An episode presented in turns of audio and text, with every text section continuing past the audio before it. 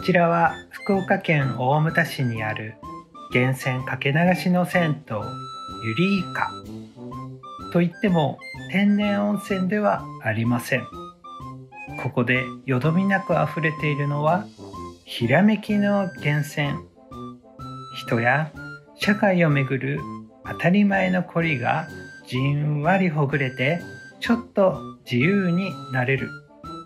お湯から上がる頃には誰かと話してみたくなる。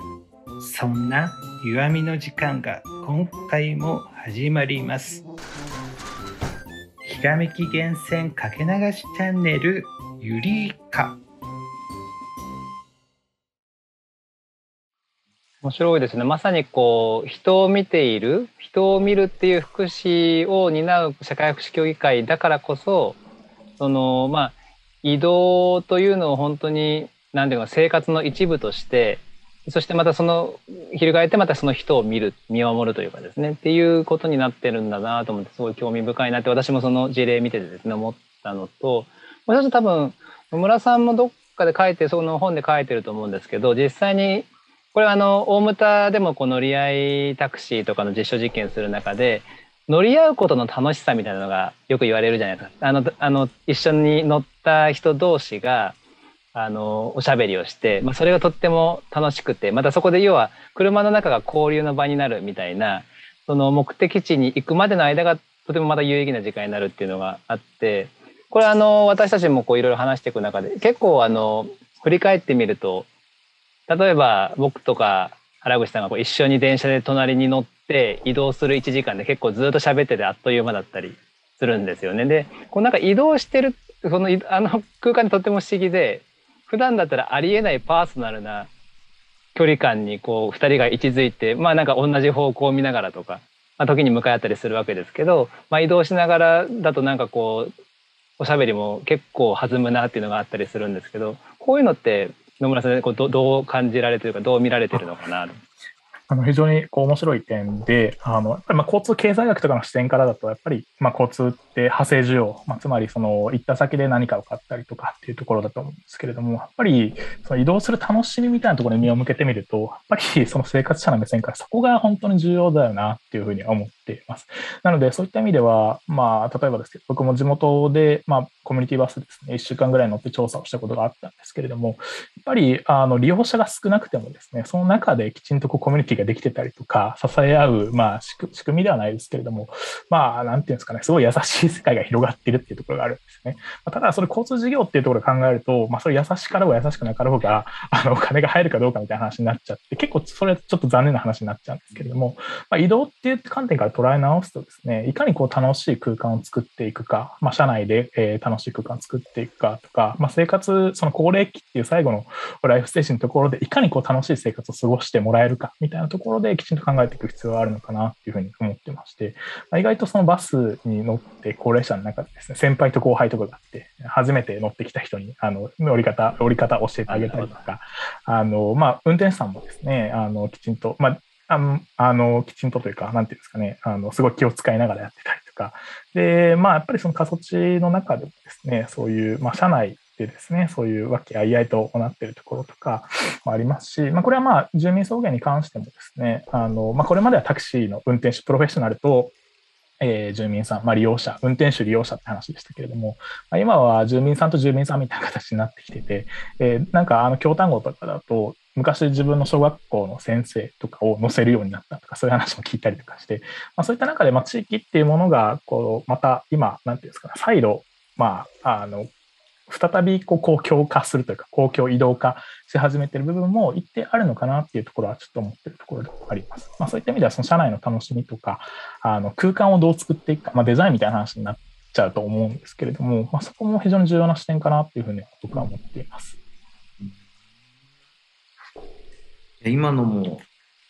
途中で、いや、今の事例自体もすごい面白いんで、あの、またまたゆっくりとも思うんですけど、今の途中でもあの出てきていたあのあなんかこう地域が改めてこう統合され直すか公共化され直すみたいな話の中であの中でも書かれてたと思うんですけど脱所有化の議論が起きてあのつまり自家用車今、モータリゼーションでバスがなくなったよってな、なくなりそうだよっていう中で、まあ、断片化して、あの、行ってしまう、あの、公共交通にもちろん維持される価値は、もちろん高くある。で、いろんなマルチな、あの、事業者が、あの、多様性を持った移動を保障するっていうのも確かにあるけれども、一方で、あの、自家用車に類するようなものを、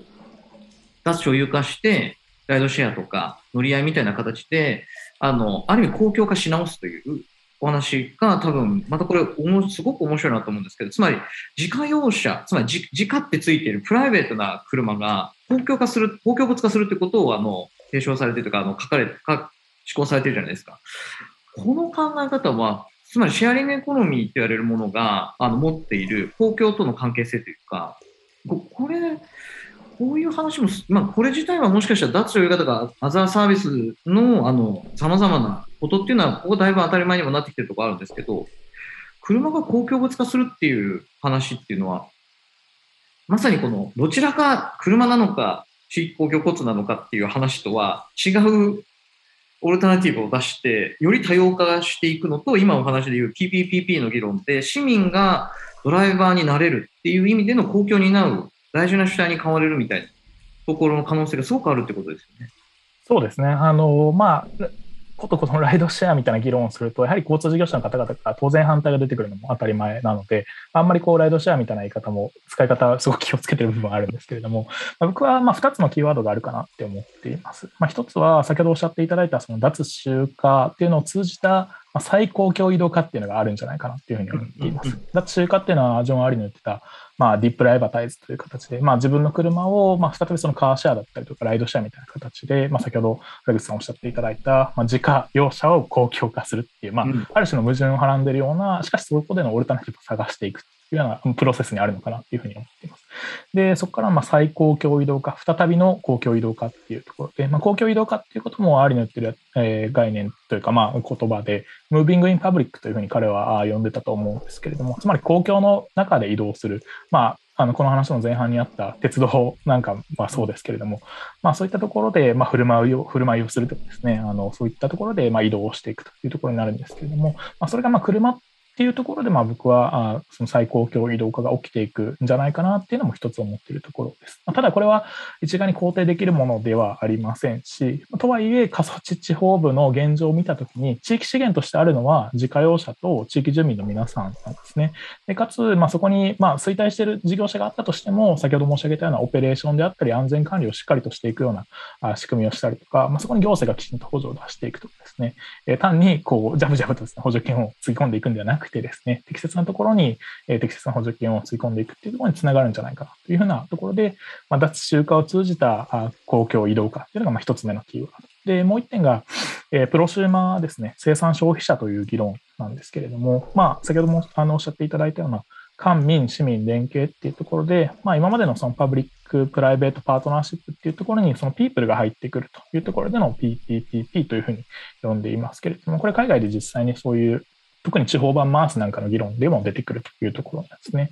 で、そのピープルっていうところの、まあ、人々って何なんやっていう話になると思うんですけれども、それがまあ一つにはプロシューマーを意味するんだって言ってるまあ研究者もいます。それは、えーまあ、プロデュースしてコンシュームする、まあえー生産消費者ですね、まさに。これは、まあ、あのなんていうんでしょうか、いろんな文脈で生産消費者っていうのは言われてると思いますけれども、例えばエネルギーの文脈とかでも電力ですね、まあ、自分たちが貯めて、まあ、売電をしたりとかして、あるいはまあ自分たちがそれを使ったりとかしてっていう意味のプロシューマーっていうのもあると思いますけれども、特にその移動とか交通って面で言うと、まあ、将来的な自分の利用可能性も含めた今のプロデュース、まあ、将来的なコンシューム含めたまあプロデュースみたいなのがあって、まあ、そういう、なんていうんですかね、地域の中でのそのプロシューマーをこう、なんて生み出していくような仕組み作りっていうのも一つ大事かなというふうには思っています。で、京都の北部でのそういったマースとかですね、その ICT を使ってる事例、まあ、あるいは住民送迎の事例なんか見てても、将来自分が使うかもしれないんで、今はプロデューサー側に、ま、プロデュース側に回ってると、生産者側に回ってるとっていうところで、まあ、そういった、ある種、互助の関係性、支え合いの関係性みたいなところが、まあ、今、その、さっき申し上げたような脱集荷を通じて公共移動化の中で起きかけているっていうのは、まあ、非常に面白いところなのかなというふうには思っています。なので、まあ、ここまでの話で言うと、まあ、車とかライドシェア、それ自体はもちろん肯定できるものじゃないんですけれども、地域の実態を見たときにそうせざるを得ない場合はそうしていくというところで、まあ、各アクターがそれぞれの専門性を出しつつ、まあ、市民がですね、きちんと移動とか交通、まあるいは公共的なものっていうのを考え直すきっかけになれば、まあ、僕は一つ、まあ、なんですかね、市民社会の転換点みたいになるんじゃないかなというふうには思っています。うんいや今のも面白いなと思うんですよね。なんかあの、なんていうかあの、要は、まあ、人をストックというわけではないでけないんですけど、あの、つまり何か自分たちが、例えば空き家の話もそうかもしれないし、例えば高齢になられた方が、えっと、大きい家に、大きい家に住んでます。で、例えばそうしたら、空いてる部屋を下宿に使ってもらうとか、若い人たちのルームシェアに使ってもらうとか、いろんなことって、例えばそのストックの活用って検討する余地っていろんなところでもっとあるとは思うんですよ。つまり、新たに建てるっていうことを、新たに作るっていう時代でなかなかもうない中で、特に公共性が高いものについて自治体が予算を拠出するということは、なかなかかなり難もうほとんどの自治体で難しい状況にある。で、その中で、あの、自分たちの家には、自分たちの生活には僕も含めてですけど、誰もが、僕、ここにはいろんなものが、実は使ってないものいっぱい持ってるんだけれども、新しく作ってくれっていう社会なのか、自分のとこにあるから、これをみんなに使ってもらおうとか、いつかこれを誰かに使わせてもらうことになるかもしれないけど、今は自分だけじゃなくてみんなで使おうみたいなことって、ある意味あるものを生かすっていうか、あの、持ってるものをまあ、生かすっていう考え方って、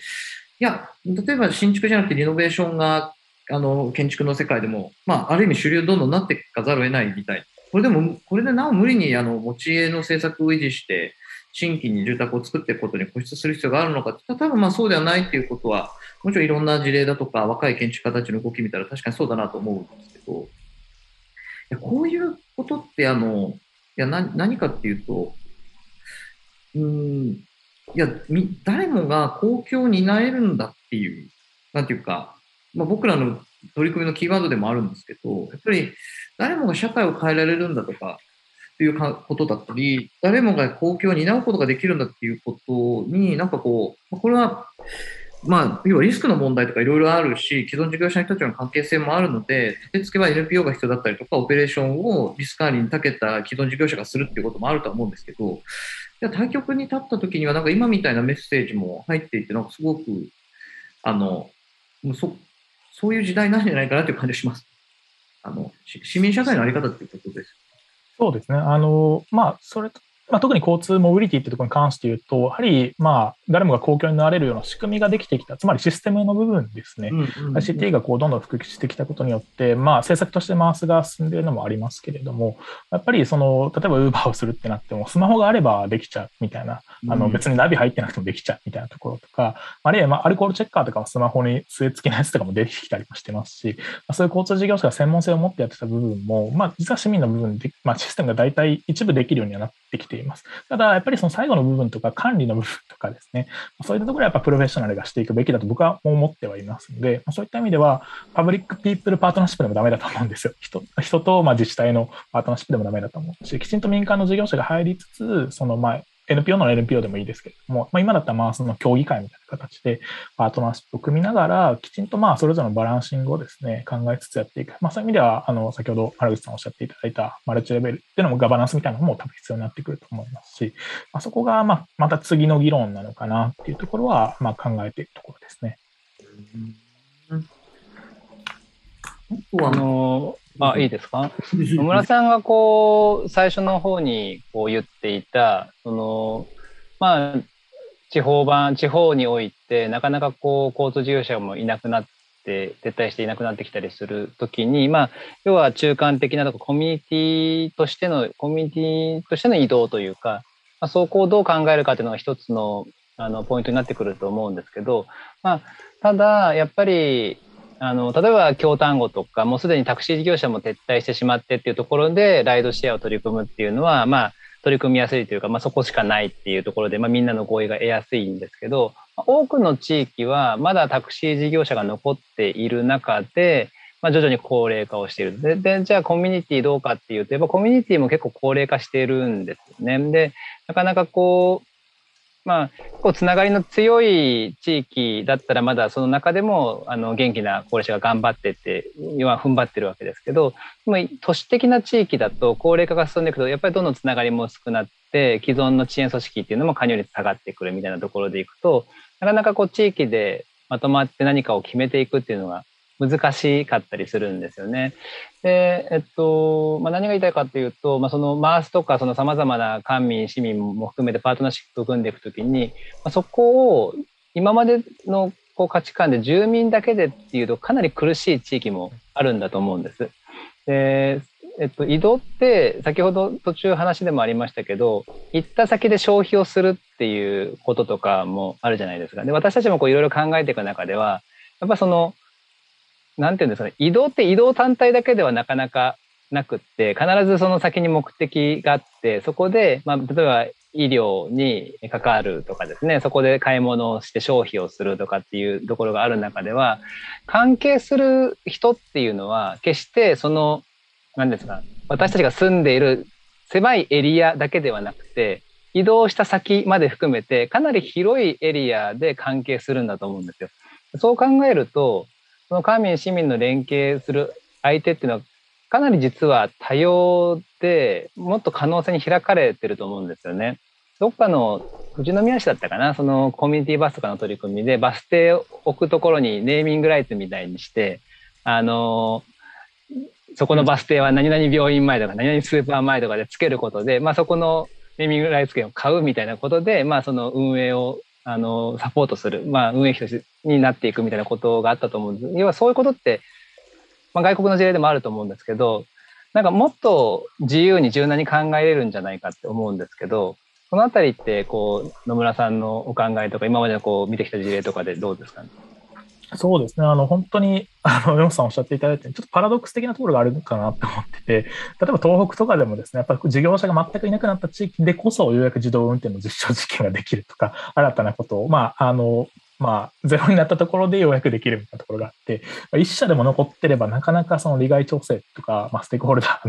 の 話で難しくなってくるっていうのがあって、非常に難しいところもありますし、一方で都市的な地方、都市的なま地域においても、共倒れしちゃう可能性というのもともすればあるかなっていうのは思っていまして、まあ、あの、なんですかね、中途半端にというか、まあ、残ってしまってる事業者さんで、そしてそれを使わない住民さんっていうところで、この平行線のまま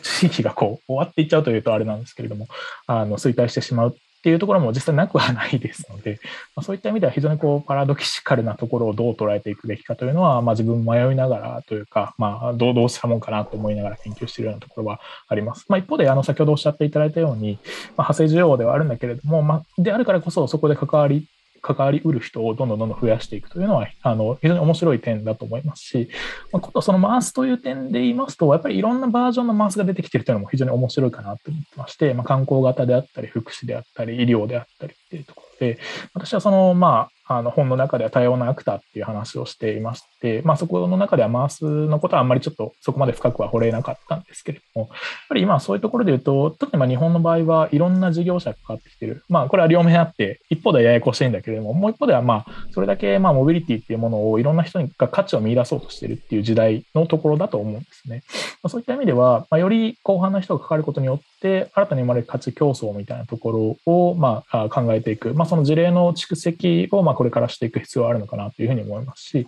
一方でその5年、10年経った時にですね、きちんと分類をしていくといいますか、あの、まあ、何が、何番マースはどういう地域で有用なのかっていうことをきちんと検証していくというのが多分研究者の仕事だと思いますので、まあ、そのあたりも、まあ、交通工学とか交通経済学の先生含めですね、あの、していく、まあ、僕ももちろんですけど、あの、検証していく必要あるのかなというふうには思ってま。あ、時代としては非常に僕はまあ面白いと思いつつも、あの、まあ、自分が関わっているような地域のじいちゃんばあちゃんの顔を思い浮かべると、面白いとかどうでもいいから、あの、便利に移動できる社会を作ってくれっていう話になってくるんで、まあ、そういったところの、まあ、両面あるのかなというふうには思ってます。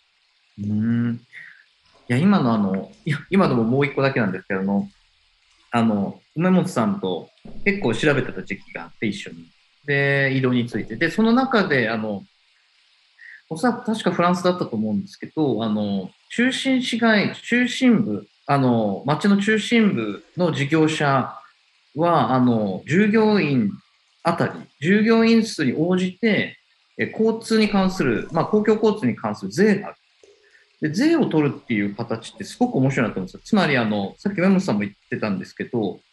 あの要は中心部で事業を行っている商売を行っている人たちは空洞化っていう議論が起きてでそれはあの皆さんみんな来てくれなくなるとそれは郊外店に行くからだって話が一方でこれまでずっとあったわけですけどそれそれにとどまらずこれからは、えっと、移動できないから来てくれないっていうことが起きていくわけじゃないですか。だから中心がなくなっていく中終焉化していく中心が複数化していくでそれは小さな拠点の議論とかコンパクトシティの議論でも全然あのネガティブではないっていうのはもちろん分かっているんですけど一方でにぎわいみたいな話とか産業の議論まで考えていくとまあそれはあのいいそのままでいいって話でもないだろうと。で考えたときに、えっと、おそらくあの移動した後にすることは間接的にどちらから見るかだと思うんですけど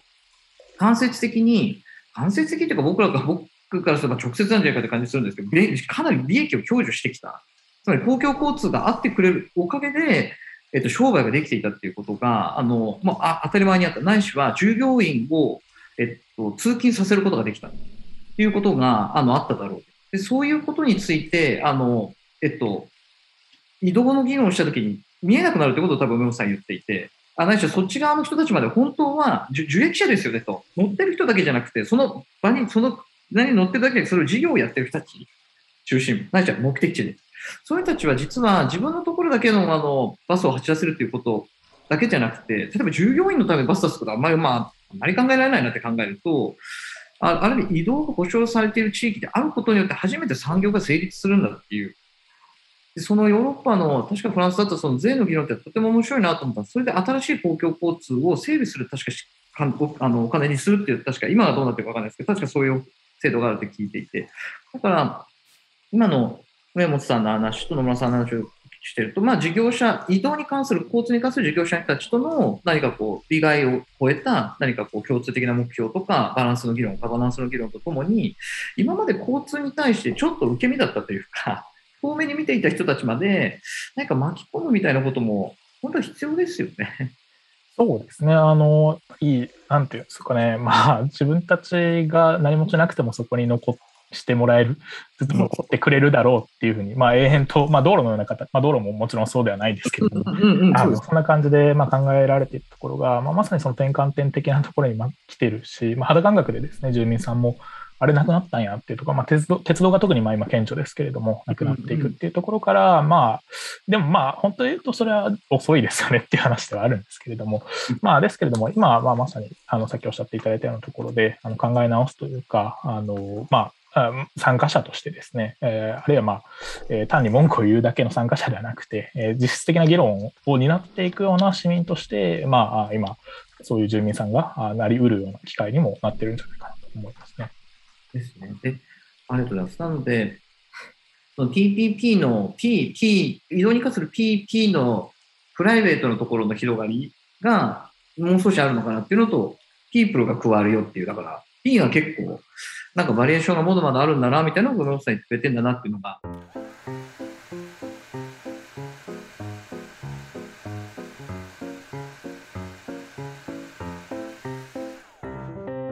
ちょっと最後になるかなと思うんですけども、もう一個だけ少しだけお聞きしたいのが、あの、福島アースの話を少しだけ最後にお聞きしたいなと思っていて、あというのも、あの、大股ももちろん例外ではないですけども、あの、福祉に関する事業所、ないしはあの医療に関する事業所、クリニックなり病院なりは、まあ、かなりある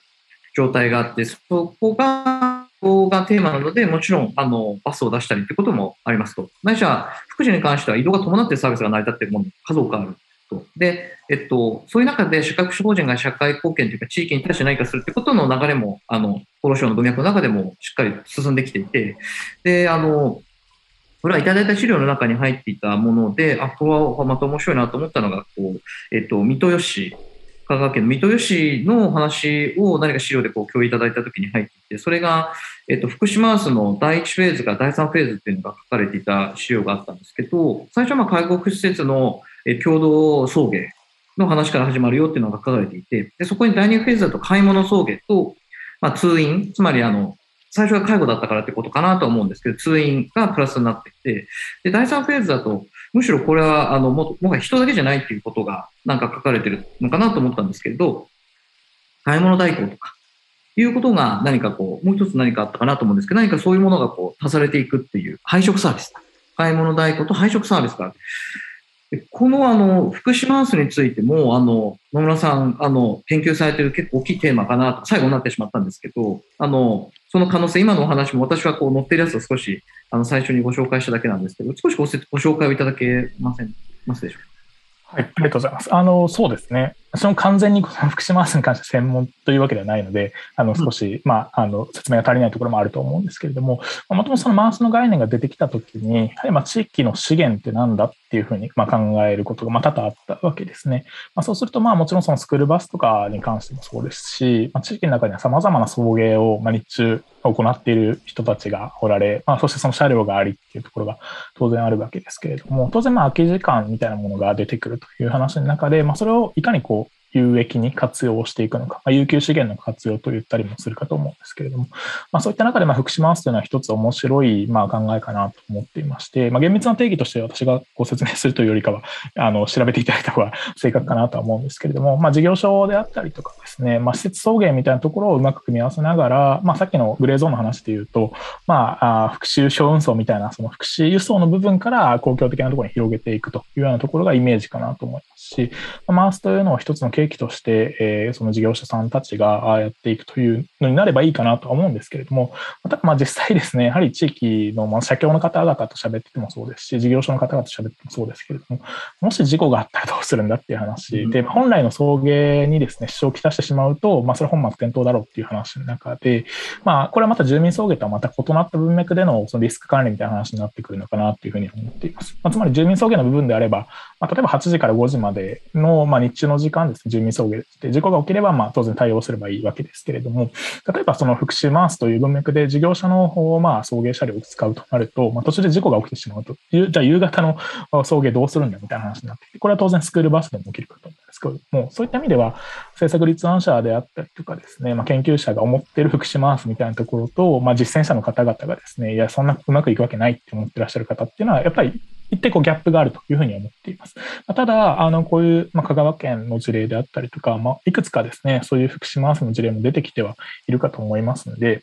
まあ、特に、えっと、空いている送迎車両といいますか、あの、まあ、効率的な活用であったりとか、予約システムをですね、まあ、これまで人が手で、まあ、アナログでやっていったものをきちんとこう、えー、まあ、デジタルにやっていただけるというところが、まあ、一つのメリットかなと思いますで、まあ、何も高齢者がですね、ICT を使ってうんぬんっていうわけではなくて、まあ、今までのアナログだった部分をデジタル化していくという意味では、福島というのは非常にこう好意的に取れる部分もあるんじゃないかなというふうに思ってますし、まあ、今、その水戸市であったりとか、まあ、他の地域でやってる福島スみたいなのが、まあ、どういう発展を見せるのかっていうのも、これまた僕はまあ注目をすべきところでもあるかなというふうには思っているところです。うん。いや、なんであの、いや、最後にその福祉のマウスの話で、今の、今の野村さんがあの言ってくださったように、その、有給資産というか、有給の様々なものが、さっきもあのあったんですけど、それをうまくこう生かしていく時代っていうか、社会になってるよ。それはあの個人でもあるし、事業所でも事業者でもあるよっていうことがあったと思うんですけども、なんていうかですね、あの、福祉の世界に、あちょっと目線を変えますけど、福祉の世界ってあの、例えば重要なの高齢においても障害においてもそ権利擁護の議論ってあるですよ。で、権利擁護の議論って、あの、何か具体的な制度がどうっていう話ではなくて、その人の、まあ、る意味人権がどれだけしっかりこう担保されているか、保障されているかという中で、まあ、野村さんこう提起されていることで、移動が、まあ、本当に重要だよなっていうのは、まあ、改めて我々も感じてます。思うところに完全にじゃないにしてもそれなりにいけないと、やっぱりそれは人間らしく生きているのかっていうと、まあそうではないんじゃないのっていうのは、あの、言えるだろうと。で、えっと、そういうふうに考えると、実は移動を福祉の立場で関わってる人たちにおいて、移動って考えた時に、まあ、送迎みたいなのが浮かぶかもしれないんですけど、公共交通までみたいなことが、例えば、自分たちの専門分野と違うんじゃないかっていうのがあったりとかすると。でただもう一方では、あの、やっぱり肺葉症候群というような状況で、つまり何かこう、行く場所とかつながりがなくなって、外に出なくなって、足がどんどん弱ってしまって、転びやすくなったりとか、出られなくなっていくみたいなことになると、でその人のある意味、一番重要なこのパーソナルな移動っていうのは足腰じゃないですか。で足腰が弱っていくっていうこと自体も移動がやっぱりこう弱っていくことと同義ですよね。車、まあ、さっき言ったファーストワンマイルとグラスワンマイルが対応できなくなる。で、しかも思い通りに玄関まで出られなくなったらもう、それはもう大変なことじゃないですか。で、でもそこには福祉職で医療職がかかってるわけなんですよ。かかっていて、でもそれが、あの、まあ、それを積極的にやっていくっていうこととともに、要はつまり介護予防とか健康の議論ですけど、まあ、そこに関わりながら、でも家から出て100メートルどうするかまた本当、福祉職も考えていかないと、あの、結局足腰だけのことやったって移動保障してあげられてないので、権利擁護できてないわけですよねっていう。で、あの、その後のありようもみんなで一緒に考えていく。バスを使えるのかもしれないし、福祉事業者がどう関われるのか、医療関係者がどう関われるのか、他の事業者がどう関われるのかを考えていくっていうのを考え、やっていくと、なんていうか、野村さんが提示してくれているこの移動っていうのは、結構そのパーソナルな足腰の議論から、途中の移動から、つながりから、なんか賑わいまで、結構こう、本当は役所の部署の一つに縦割りの縦1個移動で増やすのもあれなんで横かもしれないですけど、こう移動みたいな横串が、ある意味役所の中にも入ったり、まあ地域の中でもそういう観点で幅広く議論ができるといいなという、結構福祉の人たちにとってもこう重要だし、なんかそれぐらいのインパクトがありそうだなと思うんですけど、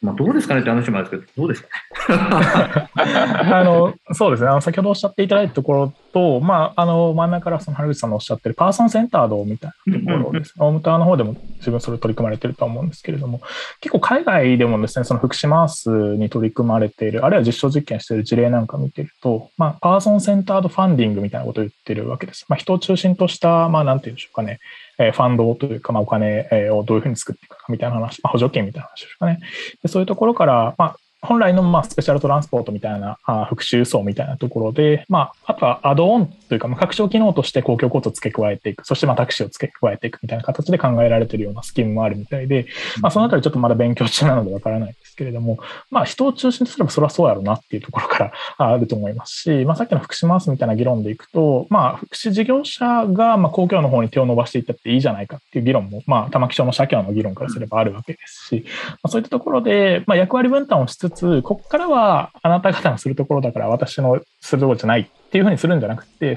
きちんと手を携えていけるようなところの、まあ、まさにそのグレーゾーンとか、まあ、網目をですね、作らないというか、まあ、こぼさないようにする仕組み作りっていうのは、それこそ、まあ、パブリックもプライベートもピープルも含めて必要だろうなというふうには思っているところですので、そういった意味で言うと、まあ、人を中心とした移動みたいな、パーソンセンタードモビリティっていうんでしょうかね。まあ、そういったところ、まあ、まあ、当然当たり前ではあるんですけれども、モビリティっていう感じがする。改めてそういうところから捉え直していくという意味では、先ほどおっしゃっていただいたような、まあ、縦割りの横に串出すような形での、まあ、モビリティみたいなところが必要なのかなと思いますし、まあ、その背景には、やはり、まあ、最初に申し上げたようなところで、まあ、あらゆる生活の場面の基礎となるところに、まあ、移動とか交通っていうものがあるわけで、まあ、そういった意味で言うと、まあ、最近、まあ、ようやく公共交通のそのクロスセクター分析みたいなところで、えー、まあ、あの、単に交通の、まあ、政策として見るんじゃなくて、他の福祉政策とか教育政策とかも含めた、まあ、利益であったりとか、あそういうところを見ていくというふうになってますけれども、まあ、そもそもそのモビリティっていう観点点からすると、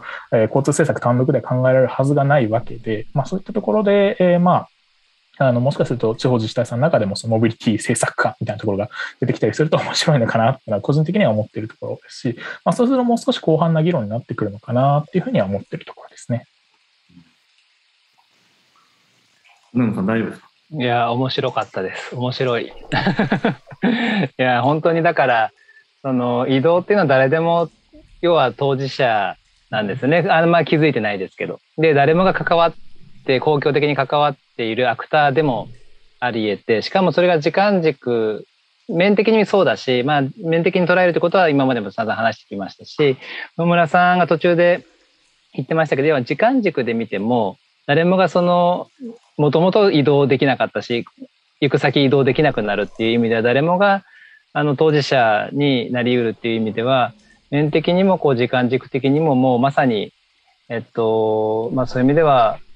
私たちが公共性発揮できる、最もなんか大事な部分だなと思って、いや、今日面白く話聞かせていただきました。ありがとうございます。ありがとうございます。あの、今おっしゃっていたいところで1点だけというところなんですけども、あの、があの、まあ、交通のことも研究してるんですけど、一応、ま、バリアフリー論っていう授業も、ま、担当、まあ、一応、立命館、母校でしてまして、まあ、その授業で、ま、初めに言うのは、まあ、皆さん、今日大学から帰るときに骨折したらどうしますかっていう話をするんですよね。まあ、つまり、あの、障害を持ってなくてもとかですね、まあ、手帳を持ってなくても、まあ、ある日突然ですね、移動困難者になるっていうのは、まあ、当然、皆さん分かってはいらっしゃることだと思いますし、まあ、あの、個人的な話で恐縮ですけれども、うちの母親もこの前、あの、ゴミ捨て行くときにこけて膝の皿が割れて骨折してみたいなのがあって、まあ、ある日突然本当に交通弱者になってしまったわけですね。それまで、まあ、父親も母親も免許を持っているので、まあ、それぞれ車で2台移動してたわけですけれども、急にまあ父親が介護者になって、で母が母がまあ非介護者になって、まあ、ケアしながら生活するっていうところで、まあ、非常に僕も肌感覚でですね、あのまあ、感じていたところで、一方でまあコロナみたいな変な要因が入ってくると、僕も帰るに帰れなかったりとかして、えー、まあ2人でのケアにしかならなくなっちゃったりとかして、まあ、そういった意味で言うと、本当にこう移動っていう観点からすると、生活困難みたいなところっていうのはかなり隣り合わせ特に車社会っていう文脈の中ではあるのかなっていうふうに考えていまして、まあ、そういったところからももう少しこう皆さんにこう危機感とかリアリティを持って考えていただければいいのかなっていうところは、すごく思いながらですね、見ているところでもありましたし、あの、先ほど梅本さんにおっしゃっていたところで、それを思い出して、思わず話してしまいました。ありがとうございます。